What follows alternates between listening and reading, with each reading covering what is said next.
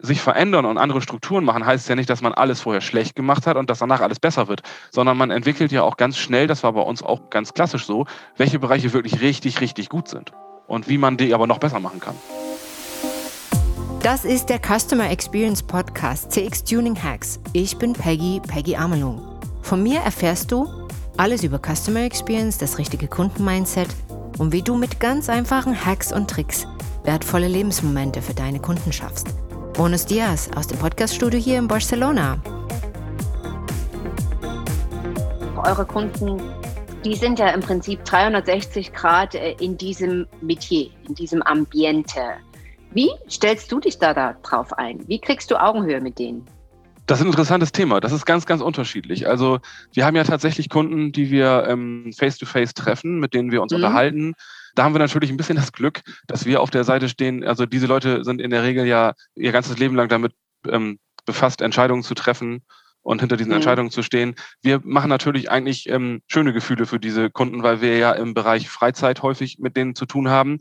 Wie kann man denen am besten äh, gegenübertreten? Ja, natürlich mit den normalen, ich sag mal, Werten und Normen, die man so kennt. Also so wie äh, mhm. Respekt zum Beispiel ist natürlich völlig klar. Aber man muss auch um, also wir haben ja ein Produkt zu verkaufen, was wir auch vertreten und wir sind wegen des Produktes da. Und ähm, man muss halt mhm. auch durch äh, persönliche ähm, Skills, ähm, wie zum Beispiel Respekt und Offenheit, sicherlich auch Offenheit, Lockerheit überzeugen, aber man muss natürlich auch die technischen äh, Wünsche respektieren und auch äh, erklären und auch äh, und auch erzeigen können, darlegen können. Und dadurch kann man, also dadurch habe ich bisher einen sehr guten Kontakt mit den Kunden eigentlich äh, bekommen, dass man halt durch Offenheit und Ehrlichkeit da irgendwie überzeugt. Und das ist in der Regel sehr gut möglich. Du kriegst da ja wahrscheinlich auch sofort gleich den Einstieg durch dein ganzes Wissen, was du natürlich auch mitbringst. Du bist natürlich nicht ein Sales, äh, ein klassischer Vertriebler, der von außen kommt und äh, von der Materie keine Ahnung hat, sondern bei dir ist es natürlich extrem gut, dass du von der Pike auf auch das Business kennst. Ist der Kunde für dich König? Fragezeichen. Der ist auf jeden Fall König, natürlich. Also ähm, wenn nicht sogar mehr. oder, oder, sogar Königin. Oder Königin, ja. Oder auf jeden Königin. Fall, ja, natürlich auch gerne Königin. Ähm, Vielleicht sind es ähm, ja auch sogar Könige und Königinnen, ja. Also bei dir im wahrsten Sinne des Wortes, ja. Ein lustiges also, Wortspiel, das stimmt. Ja. Ähm, es ist tatsächlich so, natürlich ist der Kunde König, weil wir bauen, hm, wir bauen okay. äh, Total Custom Schiffe für Menschen, die so etwas haben möchten. Und wenn wir diesen Kunden nicht haben, dann könnten wir diese Schiffe nicht bauen. Das hm. muss man sich auch ganz klar immer wieder vor Augen führen. Das sind Leute, die dieses Produkt wollen und damit auch natürlich der Driver sind für so eine Projektierung. Gar keine Frage. Absolut ist der Kunde König. Und das hat sich jetzt auch nicht äh, verändert in den letzten Jahren, weil es gibt ja wirklich so einen Trend, der sagt, wir sind jetzt eher mit unseren Kunden Partner auf Augenhöhe und wollen uns auch nicht mehr als Bedienstete äh, von, von ihnen irgendwie so. Also du hast da das ganz klar auch de äh, definiert. Also ich würde das so für mich sehen, ja. Also sicherlich sind wir auf Augenhöhe, mhm. aber trotzdem ist der Kunde bei uns der absolute König. Und ich glaube, das ist auch, also ist zumindest meine Meinung, im mhm. Full-Custom-Bereich schwierig möglich, da auf Augenhöhe, tatsächlich auf Augenhöhe miteinander sowas zu machen. Dafür ist es ja Full-Custom. Wir sind uns da äh, sehr ähnlich in dieser, äh, in dieser Einstellung und ähm, ich finde, das können wir auch nochmal hier für unsere Zuhörer. Es gibt da auch eine Folge, die heißt auch so, ist der Kunde König oder Partner. Ich würde es vielleicht moderner formulieren und sagen, er hat jetzt vielleicht nicht mehr die Krone auf, ja, so wie wir uns das wirklich so vorstellen und sagen, er, aber am Ende hat er das Zepter in der Hand und das müssen wir uns auch als Dienstleister oder als Partnerunternehmen immer auch bewusst machen, ja, das, wie du es gesagt hast. Und da ist auch ein Punkt, den möchte ich jetzt nochmal schon wirklich herausstellen, der mir super gut gefallen hat.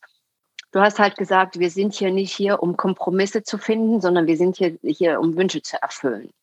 Ja. Und das ist natürlich auch äh, ein Statement.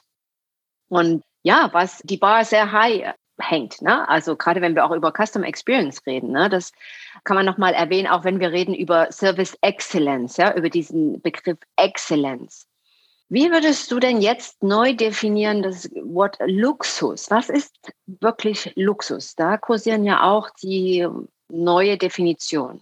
Sind ja nicht mehr die goldenen Wasserhähne alleine. Nee, nicht wirklich. Ähm, das ist auch ein Thema, ähm, über, über das man auch immer mal mit jemandem Kunden oder Kundenvertretern auch so ins Gespräch kommt. Also was macht mhm. das denn aus, zum Beispiel so auf, auf so einer Yacht Urlaub zu machen oder so? Also was ist denn jetzt tatsächlich der Luxusanteil daran? Ich finde, mhm. Ähm, für uns hier ist ganz klar, also Luxus sagt für uns aus, dass wir halt ganz individuell Wünsche erfüllen können in ganz vielen Bereichen, mhm. aber auch, dass wir das Ganze tun können, immer unter der Prämisse, dass es auch sicher ist zum Beispiel. Also es ist auch mhm. Luxus. Man kann so ein Schiff auch genießen, weil man sich darauf verlassen kann, dass zum Beispiel Sachen funktionieren, dass Sachen sicher mhm. sind, dass Sachen vorhanden sind. Also ich finde, Luxus hat auch was damit zu tun, ob man etwas in einer bestimmten Zeit erfüllt bekommen kann. Also das mhm. ist auch Luxus. Und ob man ähm, die Zeit, die man für etwas aufwenden muss, so genießen kann, dass sie einem auch nachhaltig im Gedächtnis zum Beispiel bleibt. Das ist mhm. auch ein Luxus, das ist auch ein Luxuspunkt. Also dass ich sage, ich kann mich daran erinnern, wie schön etwas war und nicht, wie lange ich auf etwas gewartet habe, zum Beispiel als Vergleich. Und das macht schon Luxus, gerade, ich versuche mhm. mal den Bogen wieder natürlich wieder zur Superjacht irgendwie zu kriegen, aus. Mhm. Also ich kann dort Sachen genießen. Wir hatten eben schon, ich kann meinen Sport genießen, ich kann meine Familie, mhm. Partner genießen, was auch immer. Ich kann die Zeit genießen. Ich kann aber auch besonders gutes Essen genießen. Also ich muss zum Beispiel auch auf nichts verzichten auf mhm. so einem Schiff oder nur auf ganz wenige Dinge. Und also ist in einem großen Teil absoluter Luxus. Mhm. Und ich bekomme das, was ich gern hätte. Drei Punkte. Also der Punkt Zeit ja. möchte ich jetzt nochmal unterstreichen, weil das ist halt wirklich maßgeblich uns bewusst. Ja. Der zweite Punkt ist natürlich Sicherheit.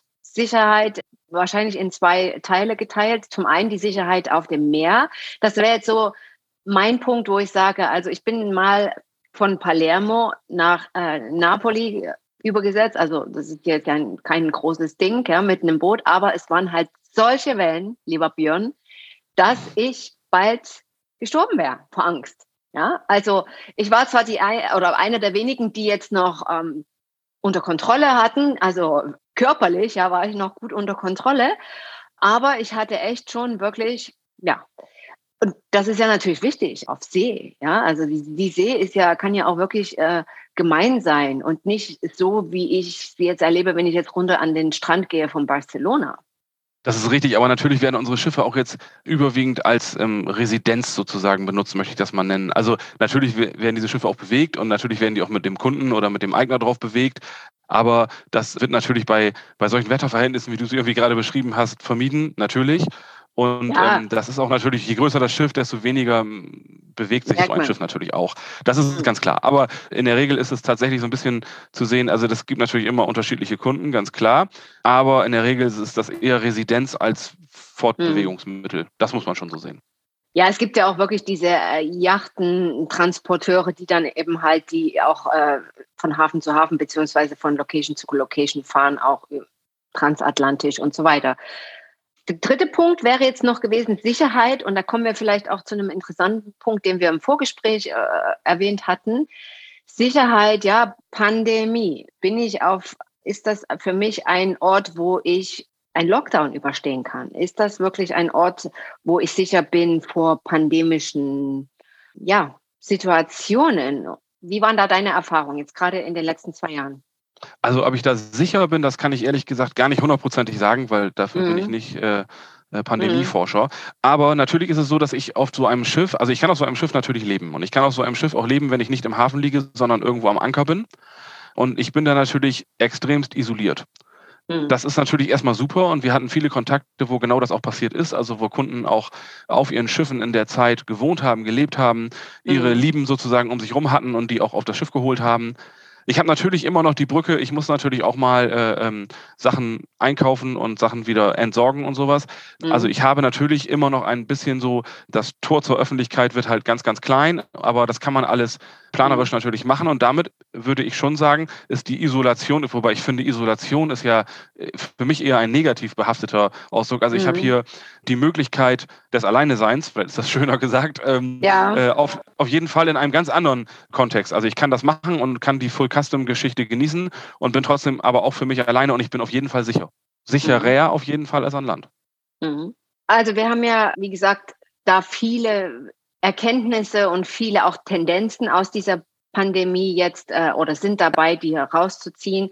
Äh, Artikel vom 17. Januar in der FAZ war, die zehn reichsten der Welt haben ihre Einkommen verdoppelt in der Pandemie. Wie hat sich das auch bei euch ausgewirkt? Haben sich bei euch auch die Aufträge verdoppelt? Das ist bei uns leider noch nicht angekommen, dass sich die Aufträge verdoppelt haben. Aber ähm, okay. es ist natürlich schon so, dass wir, wir hatten während der Jahre 2021 über die Pandemie, so im, vor allen Dingen den Jahreswechsel, ein ziemliches Loch. Also die ganze Branche hatte auch ein ziemliches Loch. Und inzwischen ist es aber, nimmt das okay. wieder richtig Fahrt auf. Ähm, ah, okay. Es gibt viele, viele, viele neue Projekte, auch so, wenn man so der Fachpresse folgt, über eigentlich alle Werften in auch ganz vielen verschiedenen Kategorien. Also jetzt auch äh, größenmäßig. Da passiert eine ganze Menge und die Leute sind wieder da und ähm, es werden auch wieder viele Aufträge gezeichnet. Das liest man natürlich, klar. Das ist schon so. Also also jetzt kommt wieder auch äh, nicht nur in der Tourismusbranche beziehungsweise generell Bewegung, auch bei euch. Ja. Geht jetzt wieder einiges mehr.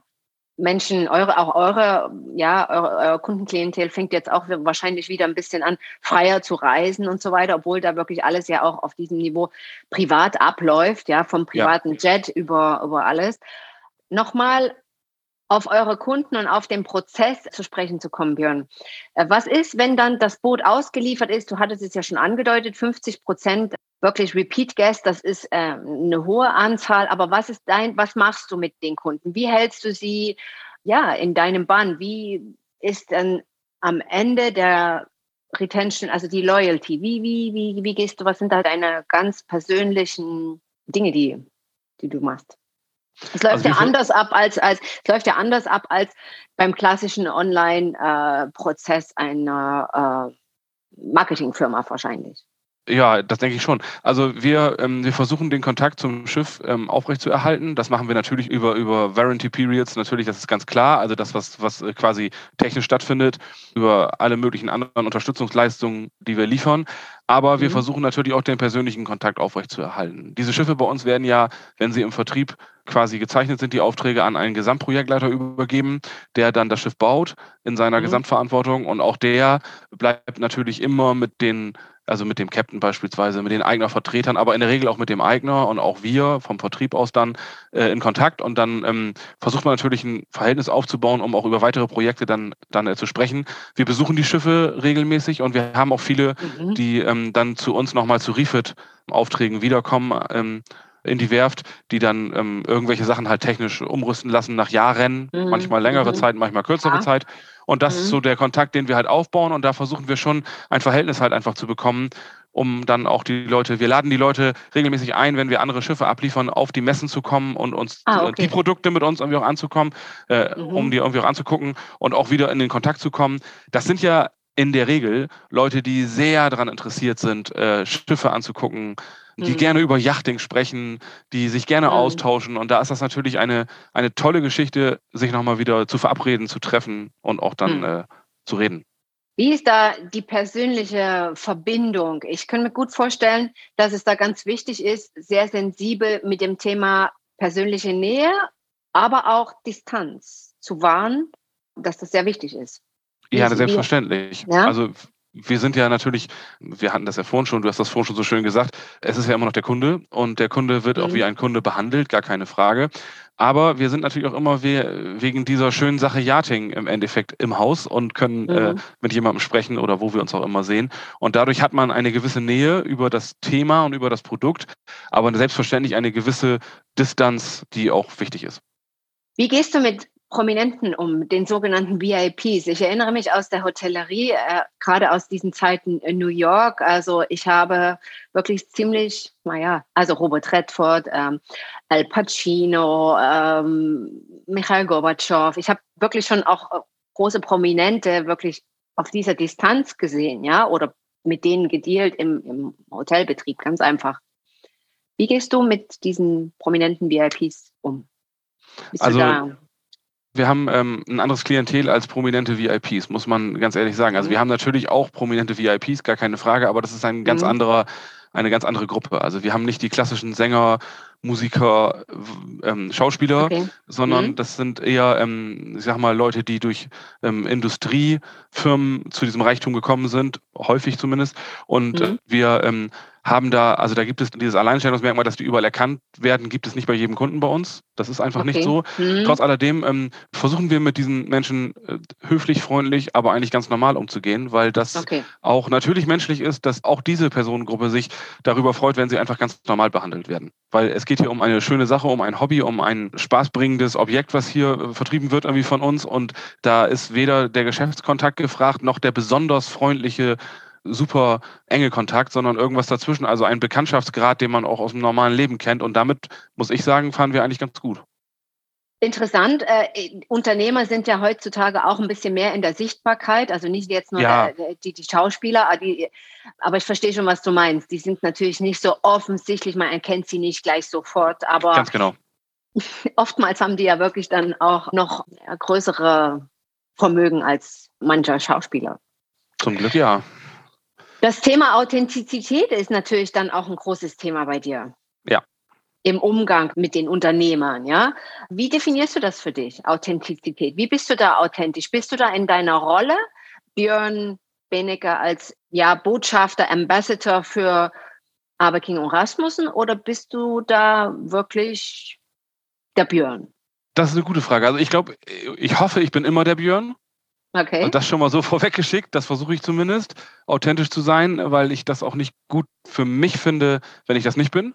Aber ja. natürlich bin ich der Botschafter des, also der Werft. Ich bin auch nicht der Botschafter okay. des einzelnen Produktes, sondern tatsächlich ist mhm. es bei uns so, die mhm. Werft, dieses Family-Owned Business-Ding ist bei uns ganz groß aufgehangen, wie du ja schon gesagt hast. Wir gehen damit sehr offen um und wir möchten das auch gerne. Und deswegen bin ich, aber, aber trotzdem bin ich, vielleicht hört sich ein bisschen platt an, aber vielleicht bin ich der Björn von Abeke und Rasmussen.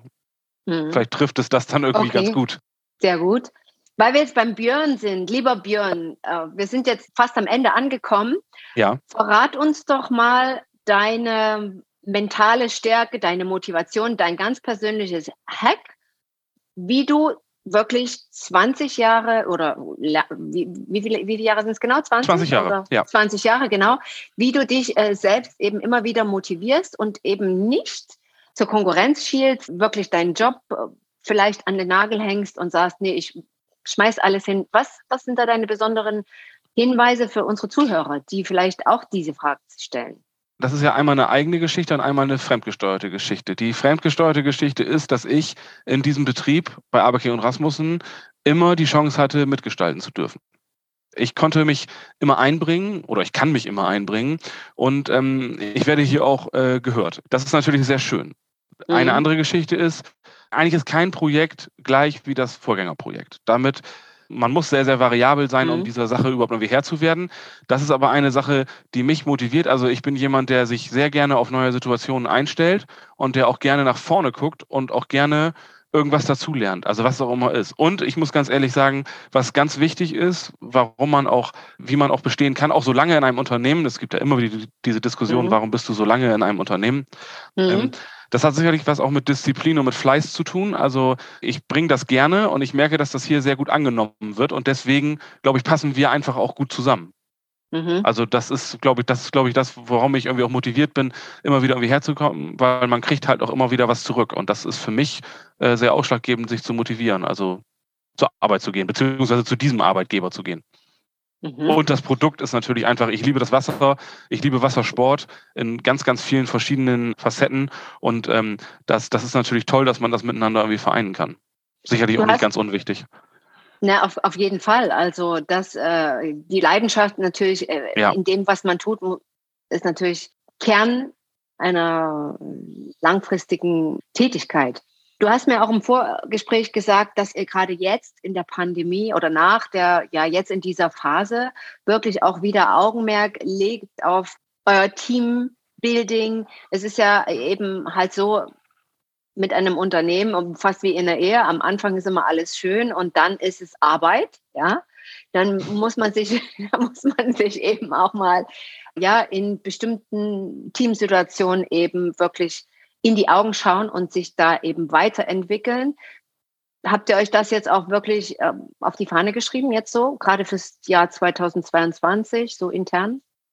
Ja, das ist ganz wichtig. Wir sind im Bereich Sales und im Bereich Projektleitung, das gehört so ein bisschen zusammen, auch wieder nur ein sehr kleines Team natürlich. Und ähm, mhm. diese, ich sag mal, acht bis zehn Leute, die, mit denen wir da zusammen sind, da tun wir schon viel dafür, auch zusammen etwas zu machen. Also wir machen die Messen zusammen, das sind zwei in der Regel für uns in Fort Lauderdale und in Monaco, die mhm. viel Arbeit sind, aber auch ganz viel Team. Spaß mit sich bringen. Und wir treffen uns regelmäßig auch, auch mal abseits der Arbeit, um genau dieses Ding irgendwie auch vorzutreiben. Weil wir müssen alle zusammen häufig an Problemstellungen arbeiten. Wir sind halt aufgrund der Größe und auf, aufgrund der Kompetenz so aufgestellt, dass wir viele Probleme in dieser Runde auch besprechen können. Und dadurch ist es halt auch unabdingbar, dass das Team gut miteinander irgendwie funktioniert. Wir haben das Glück, dass das momentan sehr, sehr gut funktioniert. Also in, in den Ebenen, die wir hier sind und in dieser Gruppe gibt es also ein ganz, ganz tolles Miteinander. Das ist halt echt super und da äh, arbeiten wir natürlich immer dran. Und da das jetzt natürlich auch anderthalb Jahre lang quasi sehr, sehr kurz gekommen ist, weil es einfach durch die Pandemie auch so war, äh, versuchen wir das jetzt natürlich richtig nach vorne zu treiben und auch nochmal wieder noch mehr aufwärmen zu lassen, als es ohnehin schon ist. Das ist einfach sehr, sehr wichtig. Sehr gut. Einen anderen Punkt, den ich unbedingt noch erwähnen möchte, und zwar den äh, hattest du mir äh, gesagt, als wir uns kennenlernten, das ist jetzt ja auch schon ein bisschen her, aber du hast mir davon erzählt, dass ihr intern eure Strukturen äh, mit Hilfe von einer Beraterfirma eben komplett abgegradet, feingetuned habt, aussortiert habt, au äh, wirklich richtig effizient geworden seid intern. Würdest du jetzt auch im Zuge von 2022 sagen, im Rückblick auch, das war wirklich wichtig, gut durch diesen Sturm, durch diese Pandemie zu kommen, zu sagen, wir waren schon gut vorbereitet und du kannst das jetzt jedem Unternehmen nur raten, ja, auch auf die Agenda zu nehmen? Also ich würde das schon sagen, ja, da hast du absolut recht. Ähm, also wichtig mhm. ist das. Strukturen sind unheimlich wichtig und ähm, mhm. es ist ja immer, es ist immer gut, wenn man, wenn man, wenn man alles, wenn man alles so kann und sich nicht immer an irgendwelche Regeln halten muss und trotzdem ein tolles mhm. Ergebnis erzielt. Aber es gibt halt Situationen, die erfordern Strukturen und die machen das auch einfach, wenn man sich auf Strukturen zurückfallen lassen kann, weil man gerade mhm. ein riesengroßes Problem hat. Das ist zum Beispiel diese Pandemie ist eine Sache, mhm. aber es gibt halt auch verschiedene andere Punkte, wo man sagen muss, wenn man nach Strukturen arbeitet, dann wissen auch alle, woran man arbeitet, wie man arbeitet und in einem familiengeführten Unternehmen, wie wir es sind, ist es natürlich so, dass es über ganz viele Jahre ganz viele Meinungen und ganz viele Erfahrungen gibt und Strukturen natürlich mhm. immer so ein bisschen kurz kommen. Und ich finde mhm. das sehr gut. Ich finde das sehr gut, dass äh, die Eigentümer sich hier auch, ich meine, machen wir uns nichts vor, das kostet doch alles Geld, so eine Änderung durchzuführen. Dass das mhm. aber gemacht wurde oder auch immer noch gemacht wird, mhm. also by the way, wir haben ja nicht damit aufgehört, wir machen ja dauerhaft mhm. weiter natürlich. Und es kommt dabei aber raus, dass wir uns ein gutes Backing dafür bauen können, ähm, mhm. effizienter, und tatsächlich vielleicht auch besser, weiß ich nicht, aber auf jeden Fall effizienter zu sein, was man einfach im Markt auch sein muss. Und das mhm. schlägt sich ja auf viele andere Sachen nieder. Du hast eben den Bogen gespannt zum Thema Pandemie. Ja, es war für uns ja absolut klar, dass es jetzt auch einen Plan gibt, wie wir mit der pandemischen Lage hier umgehen. Und wir haben wenig Fälle gehabt und haben über 90 mhm. Prozent mhm. der Kollegen sind schon geimpft und all solche Sachen, was mhm. natürlich immer damit zu tun hat, in welchen Regeln denkt man, in welchen Strukturen, die man sich ja auch selber gemacht hat, handelt mhm. man. Und ich mhm. finde das schon sehr, sehr empfehlenswert, dass man sich mal Gedanken darüber macht. Und ich muss auch ehrlich mhm. sagen, so schwer das auch fällt, und man sicherlich ist man immer der Beste in seinem Bereich, aber das tut auch gut, wenn das jemand von extern macht und einfach mal mhm. aufzeigt, weil es ist ja nicht, also sich verändern und andere Strukturen machen, heißt ja nicht, dass man alles vorher schlecht gemacht hat und dass danach alles besser wird, sondern man entwickelt ja auch ganz schnell, das war bei uns auch ganz klassisch so, welche Bereiche wirklich richtig, richtig gut sind und wie man die aber noch besser machen kann. Und das ist wichtig. Und trotzdem erfährt man natürlich auch Bereiche, die richtig schlecht sind, die man einfach deutlich verbessern muss. Und das hat viel gebracht. Mhm. Ich würde es jedem empfehlen. Und das nehme ich jetzt mal mit, Björn. Und äh, ich würde sagen, wenn wir, das hat mich, hat mich jetzt äh, inspiriert, vielleicht nochmal im zweiten, dritten äh, oder vierten Quartal nochmal ein Interview mit dir zu machen, und zwar zu dem Thema Change. Change, äh, Change Management, Change-Prozesse. Ja. Wie geht man darin vor? Besonders, wenn man in, in einem Familienunternehmen wirklich auch eine Tradition zu bewältigen hat und eingefahrene Prozesse. Wie macht man sich da frei? Wie geht man da auch mit äh, bestimmten ja, Drucksituationen um, die vielleicht von der Generation vorher auf die Nachfolgegeneration entstehen und so weiter und so fort. Also vielen Dank, dass du uns jetzt auch noch äh, am Ende äh, diese Inspiration und diesen Anstoß gegeben hast, wirklich da auch die neue Folge zu machen. Ja, sehr gerne. Ich sage auch nochmal ganz, ganz vielen Dank, dass wir das heute gemacht haben. Sehr interessant. Zum Abschluss mache ich, das mache ich mit jedem Interviewgast. Das ist so ein bisschen, äh, ja, hat sich so eingebürgert, so ein bisschen Ja, Nein, so switchen, so einfach, um dich ein bisschen näher kennenzulernen. Ja, los geht's. Gerne. Los geht's. Also, Seelboot oder Motorboot? Das ist ganz, ganz gemein.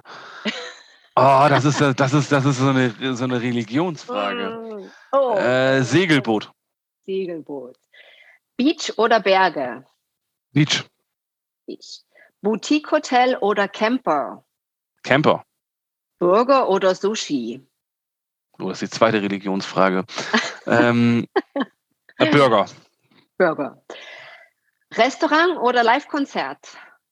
Live-Konzert. Star Wars oder Rambo? beides nicht. Ist da beides nicht, sehr gut. Beides nicht, nee. Beides nicht.